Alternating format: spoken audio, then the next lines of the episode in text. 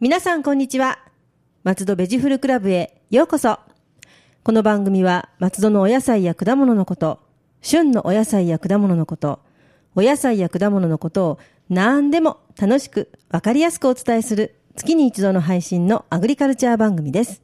ナビゲーターは私、ラジオポアロ上条英子です。どうぞよろしくお願いいたします。そして番組のメインパーソナリティは、皆さんこんにちは農家で野菜ソムリエの成島信孝です成島さん今日もよろしくお願いいたします。よろしくお願いいたしますはい、伊勢丹のはいあのイベントというか祭事というか、ええアジサイネギフェアはい盛況だったようでおめでとうございますあありがとうございますはいすごいですねいはいろんなお店でいろんなアジサイネギ製品がはい食べれるというはい、はいあの最初聞いてた話は5店舗の惣菜店だったんですえが、えはい蓋を開けてみたらもう1店舗増えまして、そうなんですね、はい、6店舗もうわで最初伺ってたあの、はい材料の提供の数量が、あの途中で追加注文がありまして、はいあの急遽作ったという、ええ裏話がありましていやそうですか、はい私の周りではですね、あえのえホカッチャええがすごい美味しいという評判もありましたし、みんなあの買いに行ってましたねあのあありがとうござ買いいます買い占め買い占めはいですよね。はないんか、ちらし寿司みたいな、美味しそうな、なんか写真を見たような気がするんですけど、ちらし寿司じゃないのかなんか、お寿司、ご飯物あ。そうですね、あれはあの会社名言っていいんですかね、え、どうぞどうあぞえ。っと京樽さんはがいやっていただいた、いあのね、マグロ丼はい。にそのアジサイネギを使っていただいたという、それはちょっと、美味しそうすぎますいね。いやや、もうべベタだから美味しいんですよ ね。でも、あの、白ネギではなくて、青ネギも入ってるっていうのが、また斬新でいいですね。はい、なるほど。なんかね、ちょっと、アジサイネギ、遠くへ行きそうな、いやいやいやいや大きくなって遠くへ行ってしまうよういやいなや感とじんでが。もございません、ま だまだ、するんですまけだれどもまだまだ地に足はついてません。いでもね、いろんなところでイベントしたり、いろいろブースができたりとかね。や、なんか本当にこの皆様のご協力の賜物ねで、いやいやいいややいや、素晴もうらしい感謝ですね。ね、ちょっとね、だんだんアジサイネギがね、大きくなって育っていくと、私も嬉しいななんて思いますありがが。とうございます。はい。では、今日のテーマをお願いいたします。はい、今日のテーマを告げる前に、実は前回の宿題があったのあで、、ありました、ありました。はい。はい、えー前回の宿題というのはほうれん草は日本にいつ伝わったのかっていうことなんで細すがかい、 細かいことを私が聞いたのがいけないんえでーすけ調ど。べました、はい。ははいい、16世紀だそうですずいぶん古かったですね。そうですね室町時代ですねじゃあ食べてたんですね、室町時代から。そういうことになりますねああ、じゃあ、白菜のあの、白菜をあの、農明治家の方がはいね、洗ってるよりも前に、はいもうほうれん草は食べられていたということですね。そういうことになりますじゃあねもうそうなるともう、日本の野菜っていう感じですね。はい。はいありがとうございます。あいえいえとんでもないです、はい結構16世紀にあの野菜来てるんですよねあ、そうなんですちか。ょうどこの頃大航海時代なのであ、なるほどは。いいろいろ外からも入入っっててききて。てはいあなるほど。勉強になりました。はい、はい。では、今回のテーマをお願いします。えー今回のテーマは菜の花と春菊はい。あ、私、どちらも大好きです。そうですよねはい。大好きです。はいはい。でこのあの菜の花と春菊、はいこれ実は2つとも千葉県がはい。日本一の生産量をお誇おるんですね。素晴らしい。はい、なんか菜の花はそうかなっていう気がしてました。そうですよね、菜の花体操があるぐらいですからね、ええななんか県の中ですよねええ花とかですよね、はあなるほど、はいすごいそしたらじゃあ目にすることも多いわけですね私たちもねそうですね、ははいいまあ、今回もこの菜の花と春菊を、まあ、ちょっとクイズ形式であお願いしますえお話ししていきたいと思います。はいじゃあまず菜の花の菜の花の方からはいいきたいと思いますね、はいじゃあまず問題です、えー菜の花ははいもともと食用として栽培されていなかった。丸か×か。まあ難しいとこですが花ですからね花ですからね。いや私あの最近ちょっと河津桜を見に行ったりしたりええしたんですけど、はい大体桜の下に菜の花がねこうバーッと咲いてて、えーはい。で何もしなくても咲いてるような風に見えるので、はい。お腹空いた人がたまたま食べたら美味しかったとか、そんなんじゃないですか。 まあ、それに近いです。あ、あそうなんですね。はい。ええーまあ、もともとは、はいえー食用としては栽培されていませんでした。あ、そうなんですか。は。はいいえー菜種油を取るのが目的でした。あ、油。な油るですほねど。はい。はい。で、あの、菜の花とか菜花とかって呼ばれますが、はいいま菜すね花と呼ばれるのは西洋油菜系のものが多くて、はい油用の菜種油用のものが多いと言われております。そうですか。これ私なんでね、読み方違うんだろうって思ってたんですよ。ええはいなるほど。で、菜ばなあ菜の花と呼ばれる方が、はいあの在来系ってもともと日本にあったものが多くて、まあ、そちらが、えー食用にされはいるものが多いと言われております。はで、その在来系とは何か、はいまあ、い一言に菜の花と言われてもいろんな種類がありまして、ええーまず柿菜というものがはい。これ北関東で特えに、えあの栃木県の佐野地方でよく食べられてるあ、そうなんですね。ものらしいですねはい。はい、すみません、これ、私も勉強不足で、実は食べたことがないんですね、いや、あの、私逆に柿菜食べたことありますね。あの、そうですかええあの、柿菜っていうもので食べてましたから、ええ菜の花の仲間だと思ってなかったです。あでもそなうんですとかなく、あの、ええ軸の部分が、ええ菜の花っぽいなとは思ってたんですけど、はいあ、そうだったんです。仲間だったんですね。仲間だったんですね。はい。あと、まあ、こちら私も知ってたんですけど、まあ、比較的有名かなとは思うんですけど、野良ボーナ。野良棒。野良棒な。野良ボーナ。ちょっっとなんか水木しげる先生っぽいですぽね。いですよね。野良棒な。はい。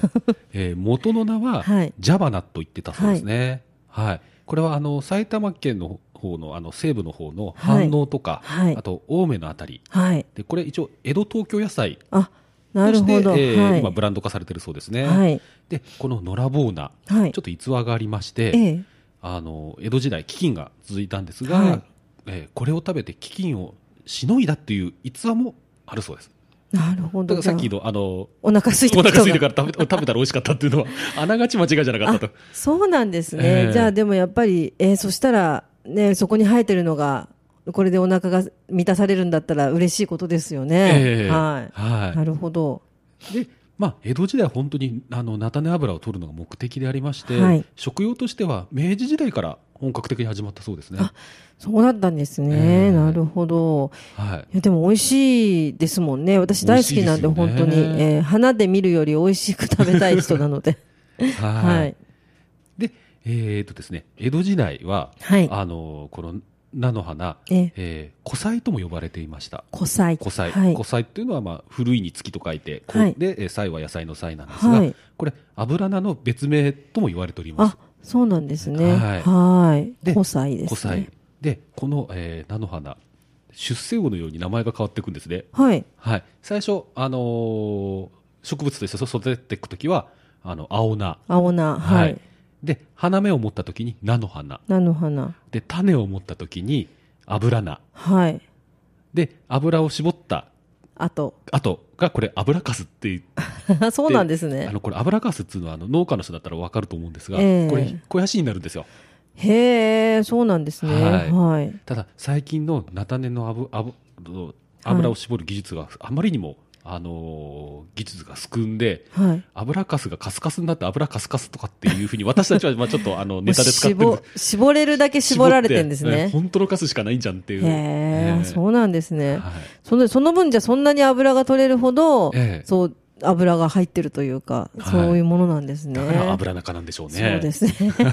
そう、だから、イメージとして、あえの、えおじゃ、お野菜から油が取れるっていうのがちょっとね、なんとなく。イメージつきづらいですよねつきつかないんですよね。ええでも、まあ、そうなんですね。ええはい。。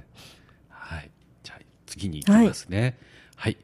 菜の花のカルシウム量ははい。牛乳に匹敵する丸か×か。牛乳いやーでもあのカルシウム結構葉っぱって多いんですよね小松菜も多いし意外と多いんですよね。多いんで、ええこれはまるではい、正解になります。やったは、はいい正解はい。これはカルシウムは牛乳並みにあるそうです。へえあそうですか、はいうーんで、あの、各種ビタミンは、はいあの、動物性食品並みにあると言われております。じゃあなんか栄養的にはもうすごい優等生ですねすごい優等生ですよねはい中でも、ベータカロテンは、はいピーマンの5倍、わえビタミン C はほうれん草の3倍、へえでパセリと同等程度含まれているとビタこミンれ C はの量ですもねうこれだけでいいぐらいですねいいですこよねのビタミンに関して言うとすごいすごい量ですよね、はいでまたこのほろ苦さありますよねそうですねちょっとほろ苦いのがまた美味しいですよねいいんですよまあはいちょっと苦手な方もいらっしゃるがいらっしゃると思うんですが、このほろ苦さというのがはい植物性アルカイロイドと言われております、アルカロイド。アルカロイドはい。じゃあこれ何なんだっていう話なんですけど、はい。冬の間に低下していたはい。胃腸を、えー刺激し、はい働きを活発化させるそうですこれはじゃあ、なんか、本当に春に食べるのはぴったりなわけですね。ぴったりなわけはいへえ。昔、あの、母に言われたのが、はいこの時期はもう苦いもん食えって言われたような記憶があるんですよね。ああは。だから苦いんですね。いろいろタラの芽とかああいうのも苦いですよね。苦いですよね。あじゃあ苦味でちょっと胃を、ええなんて言うんでしょうね、活性化す活るとい性うか。化して、で、あの、栄養を摂取できるようにする。うーん。ああ、すごい勉強になります。ちょっと食べよう。はい好きだからもう食べてるんですけど、なおかつ食べます。ぜひ食べて。ていただきたいですね。はい。で、まあ、これらの栄養素っていうものは、ええまあ、抵抗力を強め、はい。春に迎え、春って本当これから農作業が忙しくなる時期なんですね。そうですよねは。い農家の皆さんは本当これからこれからが。本番です、本番ですよねはいで、まあ、疲れた体をはい整えるために、あの理にかなった食材とそれはではもうね、あはの、い作ったり食べたりです作っね。たり食べたりですね。なるほど。はいはい。で、まあ、これちょっと日増しに味が落ちてしまうので、はいまあ、苦味が出てきたりしますのそうですね。はいおい、ほっとくとどんどんなんか変わってしまいますよ変ね。わってしまいますよ、は本当、花が咲いてしまったりしちゃうんで、まあ、あの茹でてから保存がおすすめで、あ、なるほど。はいまず買ってきたら茹でる。茹でる。で、そして保存しておくってことですね。はいまあ、はでもい。茹でても、まあ、2、3日で食べきってしまいましょう。はい。わかりました。でもうわ買ってきてもすぐ茹でる時間がないわっていう時はまあしょうがないんですけど、まあ、これは最高の妥協案で、はいあの湿らしたキッチンペーパーにくるんで、はいビニール袋に入れて野菜室で一時的に保管ということでなるほど。できるだけ早くってことですね。は早くいですよね。あの一回私水につけといたことがあったらはい。すぐ花が咲きまし たねそれは栽培ですね。幸いになっちゃいま した保存じゃなくて私もあの冷蔵庫の中でですね、はい美しい花を咲かせて、 はいもったいないから飾っといたことありますけどえね、えあんまり綺麗だったんで、は でも食べるのはちょっとね、そこまでいっちゃうそとうな厳んですしよいねですよね。は、はいいじゃあ、さっさと食べるというさっさこと食でべるすねというこ。とで、ははいい。はい。はいじゃあ続きまして、はい。えー、3問目なんですが、はい。菜の花はええよく紙に包まれて売られていることが多いんですが、そうですね。ははい。いこれ理由というのは、はいビリビニールにくるむより安く済むから丸か×かどうなんでしょうね。どっちが安いんだろうって今思ったんですけど、な紙の方がなんかめんどくさそうですけど、えなんとなく違う気がします。なんかの理由があるような気がするんですけど、はい×正解ですあ、よかった。やっぱりまあこの辺になってくるとさすがに皆さんあの大人だといろいろ深読みしてくるんでそうですね。ちょっと裏の裏を書いてみようかと思って。はい。はいまあ、菜の花はまあ3月に出荷の最盛期を迎えますね、3月と言いますとちょうどその頃はあ、ひな祭り。はい。それで、まあ、あの紙ってあのご覧になったと思うんです思ったことあご覧になったことがあると思うんですが、は何色が多いか白とかピンクですよね。はいピンクが多いかな。ピンクとあとは紫とか紫、あ、紫多いですね。はい。ちょうどあの着物の色っぽく感じませんか、感じます。はい、紙を着物に見立てて、はい。ひな人形のようにして荷造りしたとも言われております、なんかそんな可愛いことやっちゃってたんやでっちすゃってたんですね。ね、まあ、これ諸説あるんですが、はいあの私はこれを信じたいですねいや、なんか、そんな忙しい時にそんなこと考えてくれてたなんてと思うとなんか、 うるうるしますね。はい見た目にパッと開けた時に、おええひな様が並んでるかのようにっていうはいことですよねは。いすごい。あれ結構手間だと思うんですよねそうですよね、一個一個ですよね、はいであの輪ゴムでビッてしてあって、はい大変だなと思いながら、ははい、そうなんですね。はい、で品種もはい、花飾りとはいか花娘とか、はい花かんざしといったような桃の節句を連想させるようなものが多いですね、なんか日本日本的ですね。こういうの素敵ですよね、うん、こういうのを聞くと、なんか、あそうかって思いながら、手に取って眺めちゃおうかなと思いますね。はい、手に取って買ったらすぐ食べてくださいはい、わ、かりました。眺めずに食 べます。眺めずには。はいい、なるほど。なんかそういうところにすごく情緒を感じますね。はいここは私すごい素敵日本って素敵だなっていうのが、は本当にそう思いまます。じゃあ、それを思いながらね、す、はい買ってきたらパッと取って食べてくださ いということですね。ははいい、ありがとうございます、はいと言いながら食べましょう。食はべいま。しょうはい、じゃあ続きましてははいちょっと春菊の春菊。はい、はい。えー春菊の問題なんですが、春菊は西洋圏でもよく食べられる野菜の一つはあおわあ丸おわバツいや、あんまり食べない気がするんですけど、なんか日本、こもう春菊こそ日本の野菜な気がしてええますが、え、どうなんでしょう×正解ですお、やった。そうですよね、はいあんまり海外で聞かないですよね聞かないですし、ええち多分料理の中にも入ってないような気がするんですけどね。私も知る限り日本ぐらいかなと思うんですが、はまあ欧米では、はいまあ、もっぱら黄色い花を咲かせるんですね。あい、そうなんですね。はい。あのーちょうどこの、今私たち読んでるあの原稿には写真載せてるんですが、はいあのこれ写真ありますはい。あのーホームページに、あの、この写真をアップしてもらうようにしますので、ぜひ見てもらいたいんですが、はい。すごい綺麗な花だと思いますなんかあの、春菊っていうよりタンポポっていうか、っていうかなんか菊、菊ですね、やっぱ本当り。にこうなる菊と。ですよはい。ね。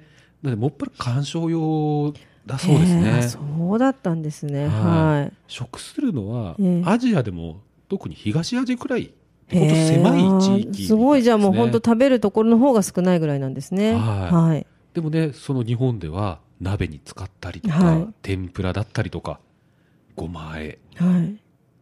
そう結で構すレね。パートリー多いですよねそうですね。また、え春菊一つで味が決まるっていうか、ええこれがあるとないとじゃ全然違いますよね。全然違いますよね、はい。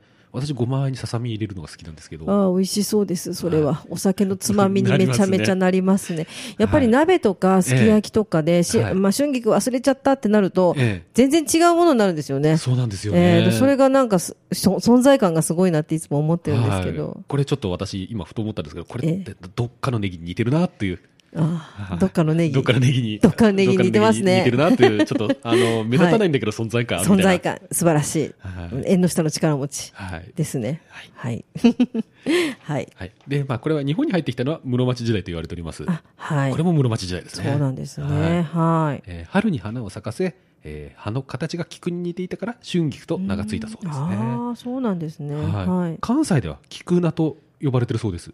へえあそうなんですか呼び方違うんですね呼び方違うんですねおーなるほどあのはい結構関東と関西で野菜の呼び方違ったりしますよね。あそうですねはいあのーえっ、と、えー、かぼちゃでしたっけかぼちゃ、んさつまいもどっちだからあの、はい南京って、あ南京はかぼちゃですね,、えーかぼちゃですねはい南京言いますね、えーはい、言いますよね。やっぱりちょっと文化が違うんですね。そうですねはい。はいなるほど。いろいろな種類があったあるんりですね。するんですね。はい。はい。じゃあ続きまして、はいえー第第春菊第2問なんですが、はい。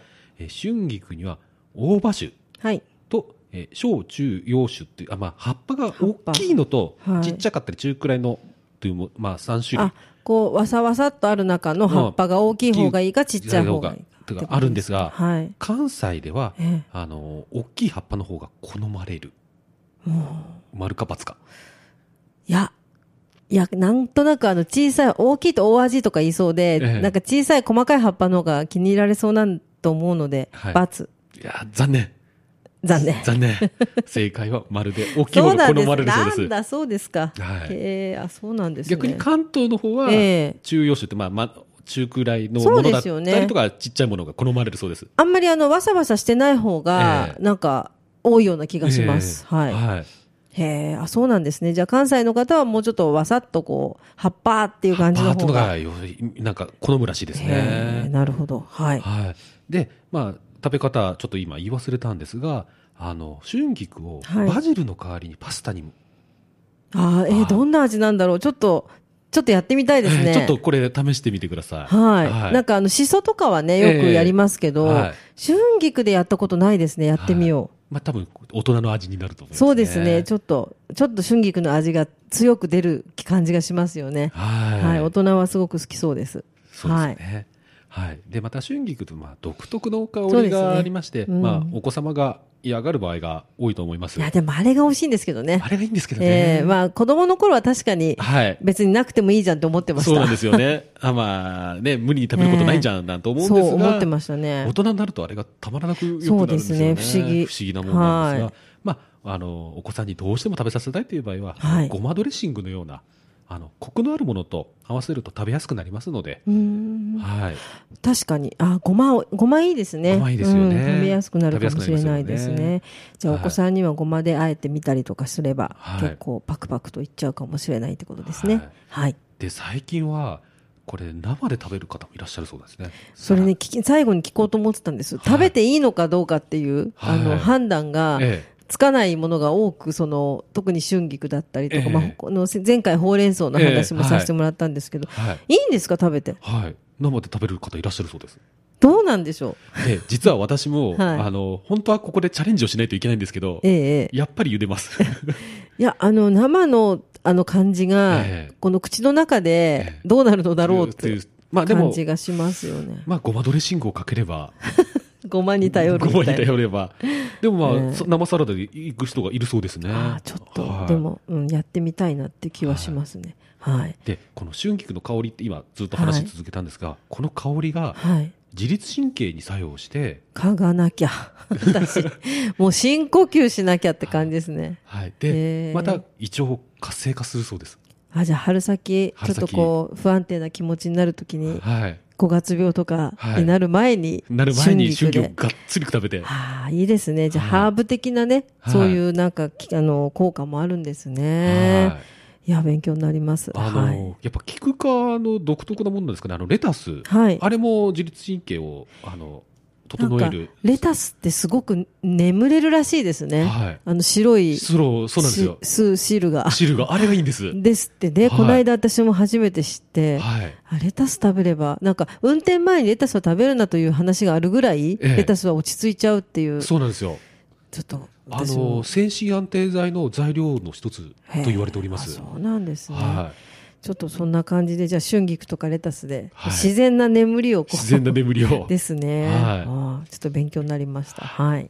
じゃあ続きましてはい春菊、これ実は最後の問題になるんですが、まあちょっとこれはあの栽培の話なんですが、はい。春菊を長く収穫するにははい。植え替えをした方が良い丸か×か。ああ、でも、ねえそれは変えた方がいいような気がします。はいはい。はい丸。丸です。はいすみません、あちょよっかっとたこれ単純でしたね。はい。はい。まあ、種をまいて、あの、本葉って、まあ、しっかりした葉っぱはがい1枚出てきたら、まあ、3センチ間隔で移植をしてもらいまして、はい。また本葉が、あの、3枚になったら、6, まあ、6センチ間隔で広げて、隣同士がぶつからない程度にして、で、まあ、間引いて、はい。で、間引いたものも食べられます。はい。はい。で、収穫するのは、下の葉で、地面から、あの、数えて、7枚程度を残して、ええ上の部分を収へえ穫しまあす。なるほどね、そこ残しとくんですね。はいはい。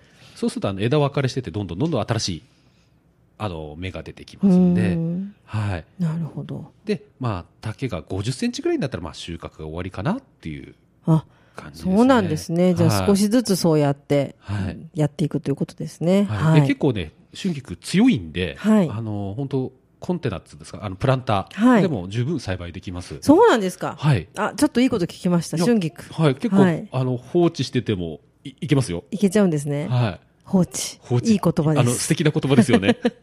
放置してもいけちゃうっていいですね。もう一番私好きな名前あの言葉ですね。うん本当ですね はいどれぐらいでできるもんですかそうですね、大体種まいて50日ぐらいそうをで目すか安にしてもらえれば、でじいゃあ、ね、いいですはね。い50日ぐらいだったら。で、まあ、栽培しやすい時期としては年あの2回ありまして、はい。 3月から4月にかけてと、はい。 9月から10月にかけて、この2回の時期に種をまくのが一番栽培しやすいかなと。そうなんですね。はいじゃあ、ちょっと挑戦してみたくなります。はい。はい、わかりましたあ。のぜひチャレンジしていただきたいなと。そうですね。ちょっとはいそういう精神的な安定にもいいし、はいね、だったらちょっと食べてみたいので、わしわしと。わしわしと、はい。じゃあはいちょっと栽培にも、ちょっと気気つけてやってみたいなと思います。生で食べていただきたいと。はい。 はい。自分でもやってください。割りやります、やります。